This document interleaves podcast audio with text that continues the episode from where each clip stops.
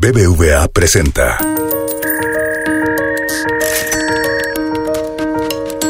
Peras y manzanas con Valeria Moy.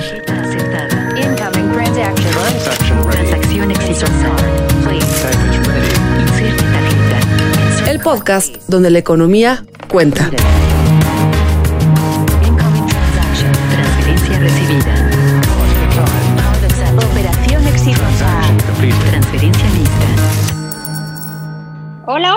Soy Valeria Moy, les doy la bienvenida a un nuevo episodio de Peras y Manzanas. Hoy voy a estirar la liga un poquito, pero espero que me disculpen. Yo escuché hacia finales del año pasado, hacia finales de 2020, eh, decir al secretario de Hacienda, Arturo Herrera, que la recuperación económica de México se daría una vez que la población estuviera vacunada, una vez que la gran mayoría de la población ya estuviera vacunada y que la gente estuviera tranquila y segura para retomar las actividades económicas normales de una vida, pues más o menos normal. Y que en ese momento sería cuando podríamos empezar a hablar de una recuperación de la economía mexicana más o menos en serio, que todo lo demás serían un poquito de rebotes y un poquito de recuperaciones frente a las caídas, pero que la reactivación de la actividad económica se daría una vez que la vacunación fuera masiva o fuera ya para una gran parte de la población en el país.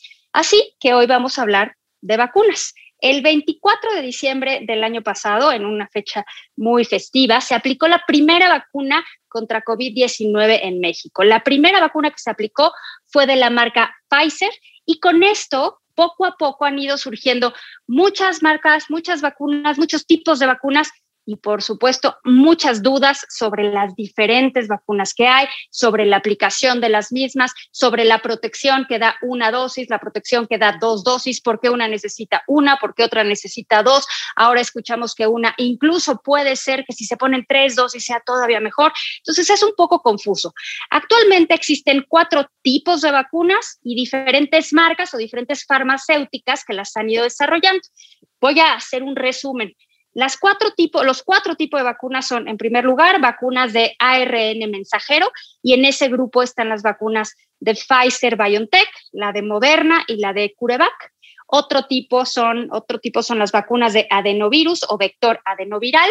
En ese grupo se encuentran las vacunas de AstraZeneca Oxford, la vacuna Sputnik, la CanSino Bio y la vacuna de Hansen y Johnson Johnson. Otro tipo, otra forma de hacer, de preparar vacunas es con virus atenuados y en este grupo para el COVID tenemos vacunas de Sinopharm y de Sinovac, la conocida como Coronavac, Coronavac. Y el cuarto grupo de vacunas son las que utilizan subunidades de proteína. Novavax y Sanofi GlaxoSmithKline están en este grupo. Como sí siento que estoy yéndome muy fuera de mi liga en este caso y no quiero regarla, hoy se encuentra con nosotros Roselín Lemus Martín, es una gran investigadora, investigadora de cáncer y ahora investigadora de COVID-19, que ha tenido una gran presencia en redes sociales hablando de los diferentes tipos de vacunas, sus consecuencias, sus implicaciones, su desarrollo, y me parece muy interesante ir entendiendo cómo se están aplicando, cuáles son las repercusiones de estas vacunas. Roselín, antes que nada, te lo agradezco enormemente. Muchísimas gracias por estar aquí con nosotros. Con mucho gusto, Valeria. Gracias por la invitación. A ver, cuéntame, ¿cómo funcionan estas vacunas contra COVID-19? ¿Por qué tenemos tantos tipos? ¿Por qué tenemos tantas marcas? ¿Así funciona también para otras enfermedades? O sea, cuando estamos hablando, no sé, de varicela o de sarampión o de rubiola, ¿tenemos tantos tipos de vacunas? No, de hecho, esto es un precedente, eso, esto está marcando un precedente porque se intentaron varios desarrollos, varias estrategias. Es por esto que tenemos varios tipos, porque cuando eh, surgió la pandemia, eh, todos los científicos eh, de desarrollo de vacunas se volcaron a, a probar diferentes estrategias, que sí eh, quiero recalcar que esas estrategias ya tienen detrás años de investigación, no es que se hayan inventado de nuevo, sino ya tienen años de investigación, pero se intentaron diferentes estrategias. ¿Por qué? Porque podía ser que una funcionara o que la otra no funcionara porque cada virus se comporta de manera diferente.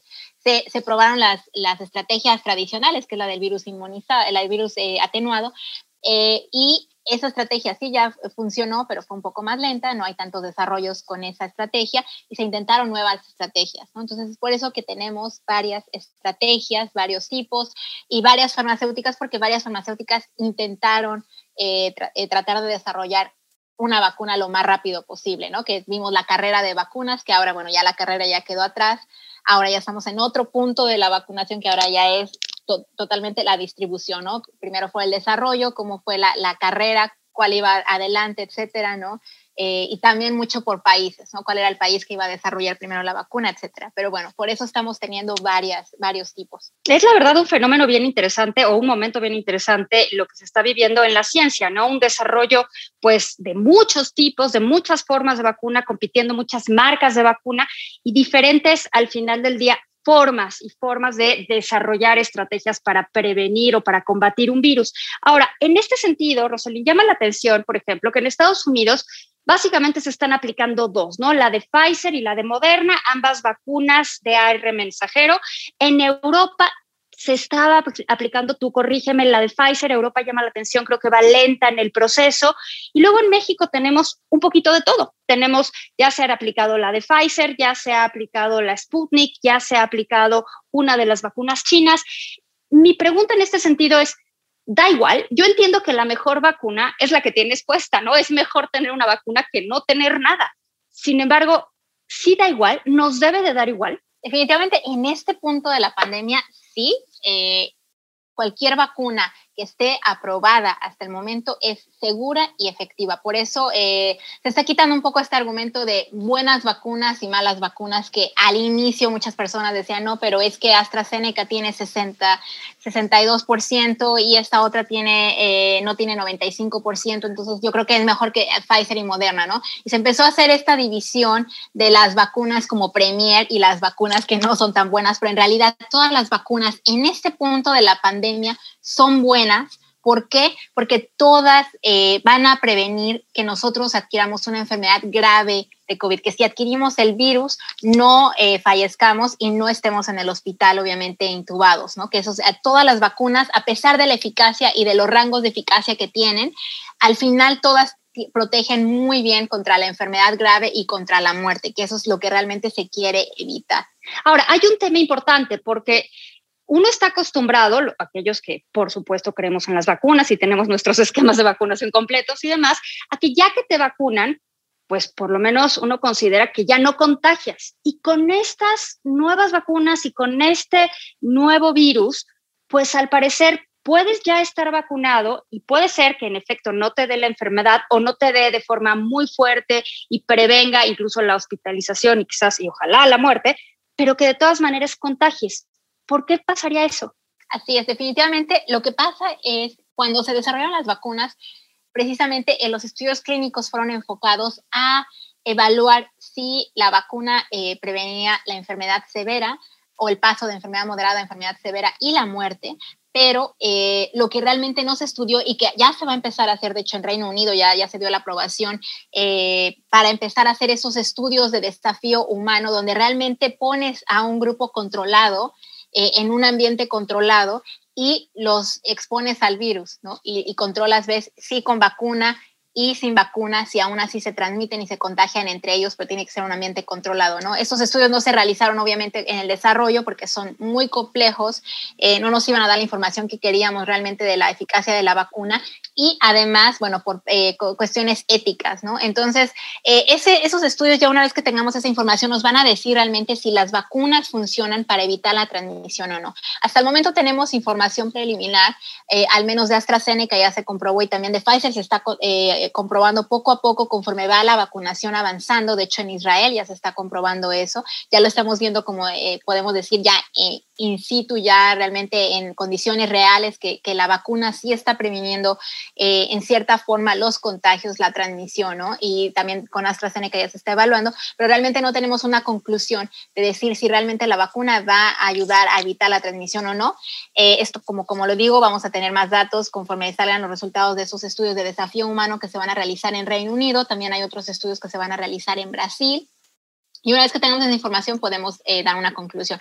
Pero por el momento, ¿qué es lo que sucede? Como la mayoría del mundo no está eh, vacunado, entonces lo que va a suceder es, eh, yo cuando me vacune, yo voy a estar protegida para una enfermedad grave, quizás me va a dar algo como un resfriado común si, cuando entre en contacto con el virus, porque las vacunas no previenen que el virus entre a nuestro cuerpo. El virus va a seguir entrando a nuestro cuerpo, pero nos vamos a enfermar de forma diferente o no nos vamos a enfermar o vamos, a ser asintomáticos.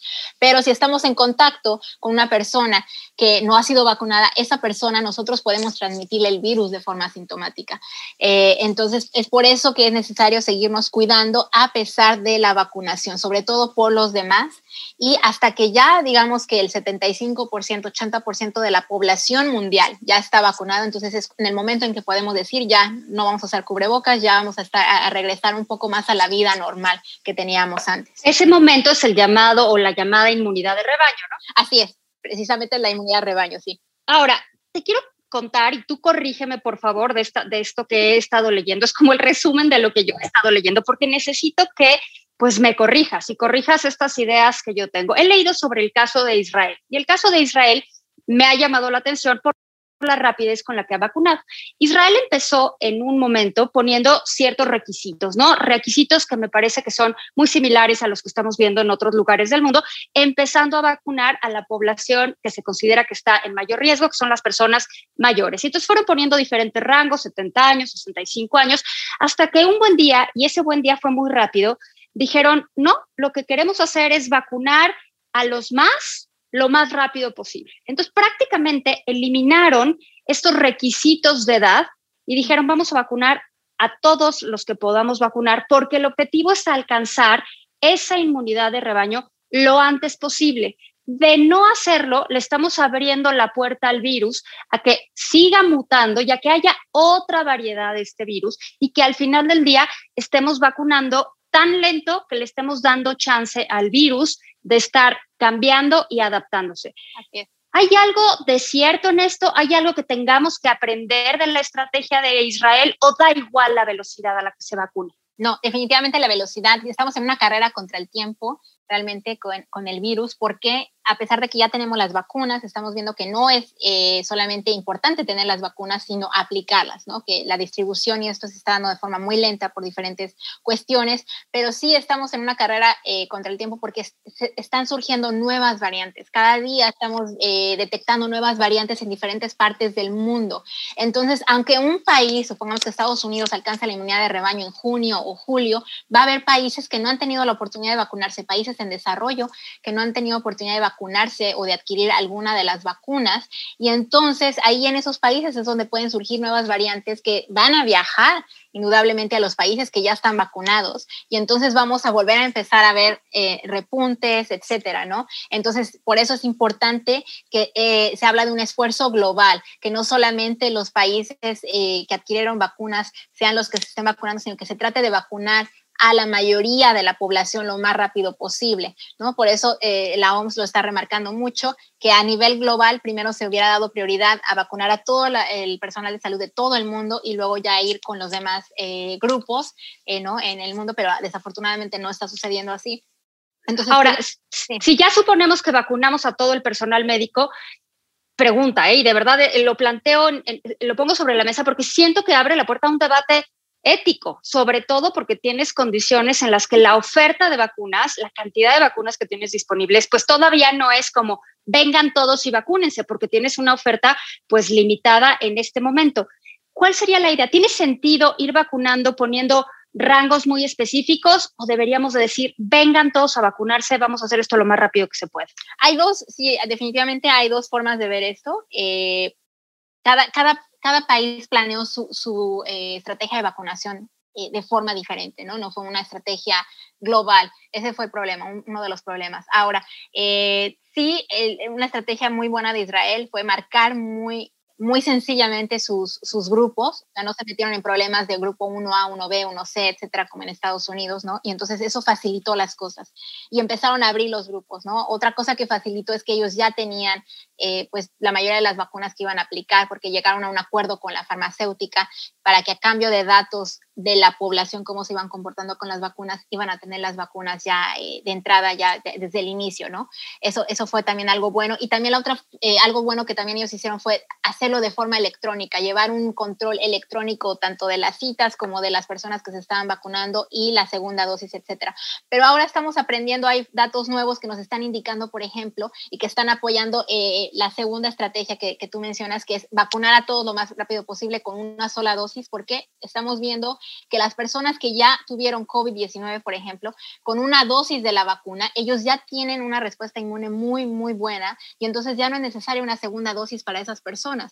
Entonces, eso lo tienen que tomar en cuenta muchos países porque eh, esas dosis, esas segundas dosis que, que, irían a esas personas podrían utilizarse para vacunar a otras personas con una dosis que no tienen acceso a la primera dosis, ¿no? Y entonces vacunar de forma más rápida. O podríamos estar evaluando precisamente si las vacunas que ya se estudiaron, que ya se desarrollaron, con una sola dosis protegen lo suficiente como para ya no aplicar la segunda dosis en un sentido de emergencia, que sí es el caso de algunas como Sputnik B, que se evaluó que, incluso con una dosis podría tener una muy buena respuesta y que ya no era necesaria la segunda dosis si hubiera una emergencia, ¿no? Que solamente eh, que esa segunda dosis se usara para mejor ponérsela a alguien como primera dosis, ¿no? Entonces sí se puede manejar de eso de una forma científica, teniendo información y desde un punto de vista científico sí es una, una buena eh, opción, sobre todo para países donde se está viendo que están surgiendo nuevas variantes como México o que es importante reactivar eh, la economía lo más pronto posible. Entonces sí, es un, sí podría ser una opción. Claro que todo eso se tendría que vigilar eh, científicamente, pero sí es una opción. Ahora, mencionas la vigilancia científica, la vigilancia epidemiológica, que a mí me parece crucial. Ese es un pedacito eh, de mi científico que llevo dentro que nunca logré desarrollar como me hubiera gustado, pero yo veo lo que hizo Israel y desde una perspectiva como de experimento me parece fascinante. Ahora, lo que está haciendo México también me parece que tiene la posibilidad de ser un experimento fascinante porque estamos aplicando, Israel aplicó, corrígeme por favor, Rosalín, si digo algo que está equivocado, aplicó únicamente la vacuna Pfizer, ¿no? Así es. Exacto. Y, y México está aplicando, pues, un poco de muchas, ¿no? Por lo menos tengo en la mente la de Pfizer, está aplicando AstraZeneca, está aplicando Sputnik B. Eh, en ese sentido, pues creo que la oportunidad de hacer un experimento natural, de llevar los datos y de ver exactamente qué sucede con los pacientes, con las personas que estén recibiendo diferentes vacunas, pues te abre una enorme ventaja de información científica. Claro, esa oportunidad de información científica solo, o sea, solo te va a funcionar si le das el seguimiento correcto.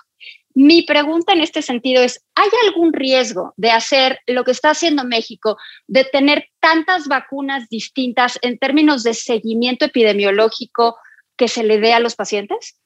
Ok, el, el, riesgo que hay es solamente para la segunda dosis, ¿no? Que, que esos, ahí sí se corre el riesgo de si no se hace la estrategia bien y si no, no se da el seguimiento logístico necesario, sí hay un riesgo, que de hecho ya eh, se estuvo hablando, ya lo, lo dijo eh, Gatel, que se iban a empezar quizás a combinar eh, dosis de vacunas si no había la segunda dosis de la vacuna que correspondía, ¿no? Que eso también incluso lo, lo, dijo Estados Unidos. Si llegamos a un punto de emergencia que por producción, problemas de producción, solamente tenemos, eh, no, no, hay suficiente eh, vacuna de Pfizer para aplicar la segunda dosis, podemos aplicar la de Moderna, que sí hay más, ¿no? Entonces, en ese punto, científicamente técnicamente, si estás combinando vacunas del mismo tipo, no tendría por qué existir un problema grave. El problema es cuando combinas vacunas de diferentes tipos. Que ahí no todavía no hay información y de hecho ya se están haciendo estudios clínicos en Reino Unido para, eh, por ejemplo, combinación de AstraZeneca con Pfizer. Y esos estudios clínicos van enfocados a eh, entender si hay efectos secundarios raros, eh, efectos secundarios me, me, refiero a efectos eh, secundarios neurológicos o que no son los comunes de las vacunas y sobre todo en, en personas eh, de la tercera edad, ¿no? que en ese grupo es el que se tiene que proteger todavía más o personas con, con enfermedades crónicas. ¿no? Entonces, por eso no es, no es bueno hacer experimentos, pero lo que sí no veo mal y creo que fue una buena estrategia de México es no solamente esperar a tener solamente una vacuna, tener, esperar a que Pfizer le distribuyera, ¿no? porque eso hubiera sido un desastre si hubiéramos esperado que Pfizer fuera la única vacuna. No, bueno, seguiríamos esperando sentaditos, ¿no? Exacto, entonces creo que fue una buena estrategia hacer eh, acuerdos eh, con diferentes, eh, diferentes eh, farmacéuticas y de hecho, por ejemplo, Chile se fue por, por Sinovac y ahora estamos viendo que Chile está vacunando en una velocidad impresionante, está dentro de los, de los primeros países en vacunación, eh, precisamente porque ellos se fueron con una farmacéutica que tenía suficiente producción y que no se había tomado en cuenta, ¿no? que no muchos países habían adquirido. Entonces, son opciones y que creo que México sí fue muy buena estrategia eso de tener varias opciones. El problema es que, bueno, estamos viendo que no están llegando todas a tiempo, entonces dale el seguimiento de también cuántas va a llegar. Si necesita eh, yo creo que alguien que sea experto en vacunación o eh, en vacunas que se a esto, creo que todo eso se está dejando a varios, a, varios miembros del gabinete y yo creo que sería bueno nombrar a alguien que se encargara de todo esto y llevar una vigilancia todavía un poco más de cerca, pero no está mal que en una localidad se ponga una vacuna y que en otra localidad se ponga otra, ¿no? Mientras haya información científica de que la vacuna es segura y efectiva para el grupo en el que se le va a aplicar, no hay ningún problema. Ahora, vamos a un tema meramente económico. Hay unas diferencias de precios enormes, ¿no? Si más no entiendo, eh, la de AstraZeneca cuesta alrededor de 4 dólares eh, y la de Moderna, por ejemplo, alrededor de 40 dólares. ¿Por qué hay tantas diferencias de precios? Porque eso al final del día, cuando estamos hablando de millones de dosis, millones de dosis, ahora sí que el número que sea por dos, porque en muchos de estos casos pues hay que tener dos dosis, pues sí resulta un tema muy importante para los gobiernos que sin duda tienen que tomar en cuenta en sus decisiones. ¿Qué está pasando en estos desarrollos, en estos tipos? Ya sabemos que tienen diferente metodología, pues diferente forma de hacer estas vacunas, pero ¿esto explica la variedad en el precio, la variedad tan grande en el precio? Sí, el precio fue mucho porque, por ejemplo, AstraZeneca decidió eh, que ellos no iban a tener eh, una ganancia, ¿no? que ellos prácticamente iban a, poner la vacuna, se puede decir, al precio que... al costo. al, costo sin ganar nada, ¿no? Al, inicio, obviamente después esto va eh, obviamente a cambiar, yo creo, pero si ellos decidieron hacer, y por eso es la vacuna más barata en el mercado, otras farmacéuticas no decidieron hacer eso porque también su producción es más limitada, por eso el precio es más elevado, ¿no? Eh, eh, y, y, también tiene que ver mucho, tanto, bueno, el precio tiene que ver mucho con eh, la producción, con qué tanto costó desarrollar esa vacuna, el retorno que se, que se espera, etcétera, ¿no? Todo eso tiene que ver mucho. Y, y, sí, las vacunas nuevas, obviamente las dos vacunas nuevas, Pfizer y Moderna, por eso son las más caras, porque la tecnología implica tener eh, este ultracongelación o tener una congelación y por eso son más caras, ¿no? Y, son otro tipo de molécula que es, más inestable, se tiene que eh, hacer otros componentes en la mezcla para proteger esa molécula que es el RNA mensajero, entonces por eso son más caras que las demás. Eh, ¿no? Las adenovirales son las que ya se conocían y son relativamente baratas producirlas porque es, un vector, ¿no? Es relativamente barato producirla, no se necesitan componentes pues eh, extraños o que no se han conocido, ¿no? Como lípidos, etcétera. Por eso, eh, por eso son más baratas. Pero ahora sí se llegó a un acuerdo en que eh, las farmacéuticas iban a un tope, ¿no? Del de, precio, que no iban a sobrepasar los 40 dólares. Por eso Moderna no sobrepasa los 40 dólares, porque ese es el tope de la, de la que se llegó a un acuerdo en las farmacéuticas de que no se podía llegar a, a, sobrepasar ese precio, ¿no? Porque si no, ya no iba, no, tanto para muchos países no iba a ser viable comprarlas. y bueno, íbamos a encontrarnos en otra diferente situación, por eso se, decidió hacer esto, pero sí hay un tope. Oye, hace poco el doctor Anthony Fauci, el que ha estado a cargo de la pandemia en Estados Unidos, mencionó que en unos meses, creo que primero mencionó abril y luego dijo quizás no abril, tal vez junio, julio, mencionó que sería ya open season, ¿no? Ahora sí que temporada abierta de vacunación. ¿Qué quiere decir eso? Sí, cuando dice open season es que ya va a estar abierta a, todos los, a, a todas las personas, o sea, personas eh, que no, no, necesariamente grupos de riesgo, porque hasta el momento eh, la vacunación en Estados Unidos, en la mayoría de los estados, eh, ahora se está haciendo personas con enfermedades, personas jóvenes de 18 a 64 años con enfermedades, ya se está abriendo ese grupo, ya se vacunó a la mayoría de las personas de la tercera edad, al personal de salud, a trabajadores esenciales, entonces ya cuando él dice Open Season es que va a estar abierta a todos los grupos sin necesidad de calificar para un grupo de riesgo, ¿no? Todas las personas, ya toda la población. Oye, ¿y los niños? Ya con esto cierro, Roselín, pero a mí me llama mucho la atención que pues de los niños básicamente no estamos hablando y pues según entiendo, sí les puede dar COVID, a lo mejor en términos generales es la de forma más leve, no necesariamente les, eh, tienen tantas afectaciones como tienen las personas mayores, pero sí pueden contagiar. En algún momento vamos a tener también que vacunar a los niños o bastará con vacunar a mayores de 18? No, eh, sí vamos a tener que vacunar a los niños. De hecho, ya se están eh, iniciando los estudios también en niños. Ya Pfizer, Moderna y AstraZeneca ya están iniciando eh, los estudios con niños. De hecho, en Estados Unidos se prevé que quizás en, en mayo o en abril ya se tengan los primeros resultados para pedir ya la aprobación a la FDA para la vacuna para los niños. Entonces, quizás en los próximos meses vamos a, ya tener la aprobación para que ya eh, los niños se puedan vacunar, porque sí es importante que se vacunen, porque ellos, aunque la enfermedad se desarrolla diferente, desarrollan otro síndrome, pueden ser eh, transmisores ¿no? del virus, sobre todo eh, una vez que entran a la escuela. Entonces, por eso es importante también vacunarlos y se están haciendo los estudios necesarios para que se vacunen. También se están iniciando estudios, en, por ejemplo, en mujeres embarazadas para ver cómo actúa la vacuna en mujeres embarazadas y que estén totalmente seguras de vacunarse. Ahora, pues en teoría ya estamos por recibir, de acuerdo a información bastante reciente, millones de dosis en marzo, millones de dosis en abril, millones de dosis en mayo también, que ocasionarían o permitirían, más que ocasionar, permitirían que ya millones de personas, y ya estamos hablando quizás de 50, 60 millones de personas, estuvieran vacunadas en el país en cuestión de dos o tres meses. No puedo más que esperar que esto sea cierto, que esta información que nos dieron en una de las conferencias vespertinas se convierta en realidad, porque por lo que estamos platicando, Rosalind, si no vacunamos y no vacunamos rápido, pues vamos a seguir con una afectación enorme en la vida diaria y por supuesto en la actividad económica, ¿no? Así es, totalmente. Estamos viendo, de hecho, ayer ya se comprobó que hay una variante, se puede decir variante que se originó en México, ¿no? Que ya es la que es la más predominante en, en los casos que ha habido desde octubre hasta el momento y que quizás fue la que, la que provocó, que todavía no se ha comprobado que, es la más que sea más transmisible, pero quizás fue lo que provocó el pico más alto que, que se vio en enero y en febrero, ¿no?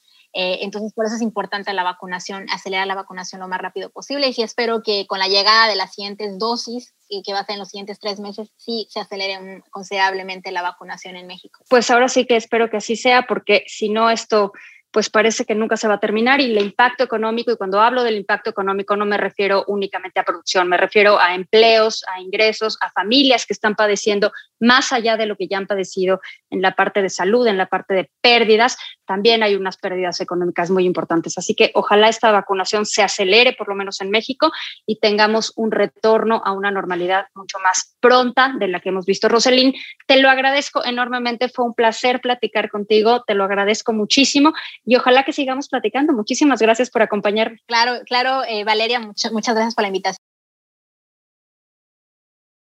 Gracias, nos escuchamos hasta la próxima. Muchísimas gracias. BBVA presentó.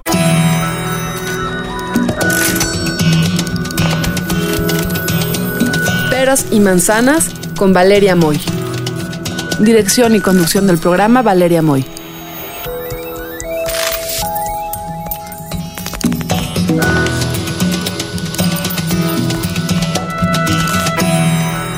Peras y manzanas pueden encontrarlo en Google Play, iTunes, nuestra aplicación Así como suena, en la página así como suena.mx y en Spotify.